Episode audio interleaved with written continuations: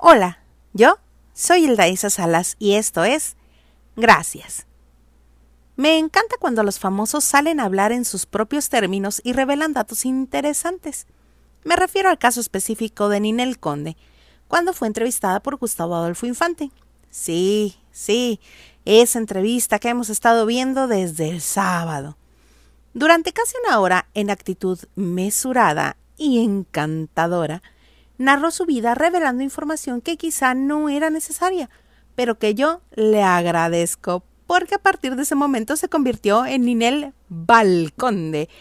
De la nada le preguntan por Luis Miguel, dando la impresión de haberse puesto de acuerdo con su entrevistador antes de que se prendiera la cámara.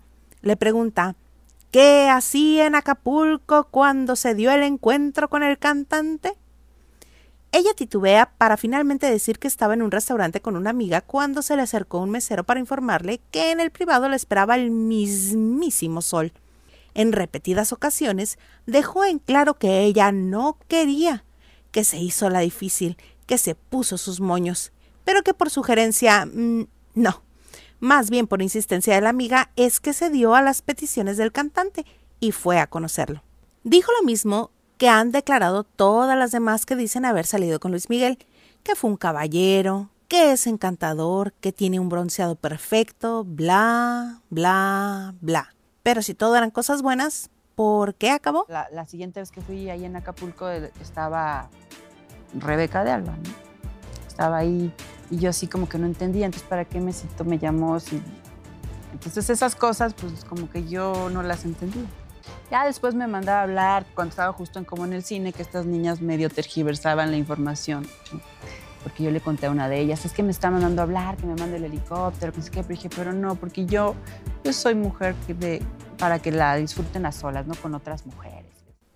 Mana, qué necesidad. ¿Qué te hizo Rebeca? ¿Por qué no solo decir que había otra mujer? Que lo encontraste con alguien más. Las cosas no pararon ahí. Cuando tocó el turno de hablar de José Manuel Figueroa, dijo que su relación había terminado cuando descubrió que la había engañado con otra. Venga de tu ronco pecho. Sí, la verdad es que sí era. ¿Te engañó? Sí. ¿Lo cachaste? Sí, José Manuel, no te hagas. Según yo con, con la Vale y. Con Angélica Vale. Sí. Y con Patti Muñoz. Y con Patti Muñoz. Que ella fue la que lo dijo en televisión. Y con Angélica, pues se fue a Los Ángeles una vez y, y los caché. ¿Qué culpa tiene la Vale? El que te falló fue él. Además, la que se dio vuelo diciendo que te engañaba era otra y no Angélica. En un tenor más ligero le tocó repasada a Ernesto Laguardia, pues dijo que cuando se conocieron en la telenovela La Antorcha Encendida, andaba coquetón, muy simpaticón. Pero ella se enamoró de Ari Telch. Eh, innecesario. Pero haciendo cuentas fue justo antes de que Ernesto conociera a Cynthia Yedid, su primera esposa. Un detalle curioso que compartió es que era gran fan de Lucerito cuando actuaba en Chispita, que por acudir a la misma escuela, la Academia Maddox, la esperaba con una flor en la dirección para saludarla. ¿Será que Lucero se acuerda? ¿Y por qué no? También nos dio detalles íntimos de por qué terminó su matrimonio con Ari Telch. Un día me puse un baby doll y, y pues me le aparezco y fue así como de, no, vente, mejor te voy a abrazar. Y yo decía, ¿cómo? Lo que quiero es que me hagas caso, que me voltees a ver, ¿no? Al parecer tiene más cosas en común con Yurka de lo que ella quisiera. Al menos a ella le ignoraron por libros y teatro y no por el noticiero de López Dóriga. Obvio, hizo hincapié que era parte de la enfermedad de Ari.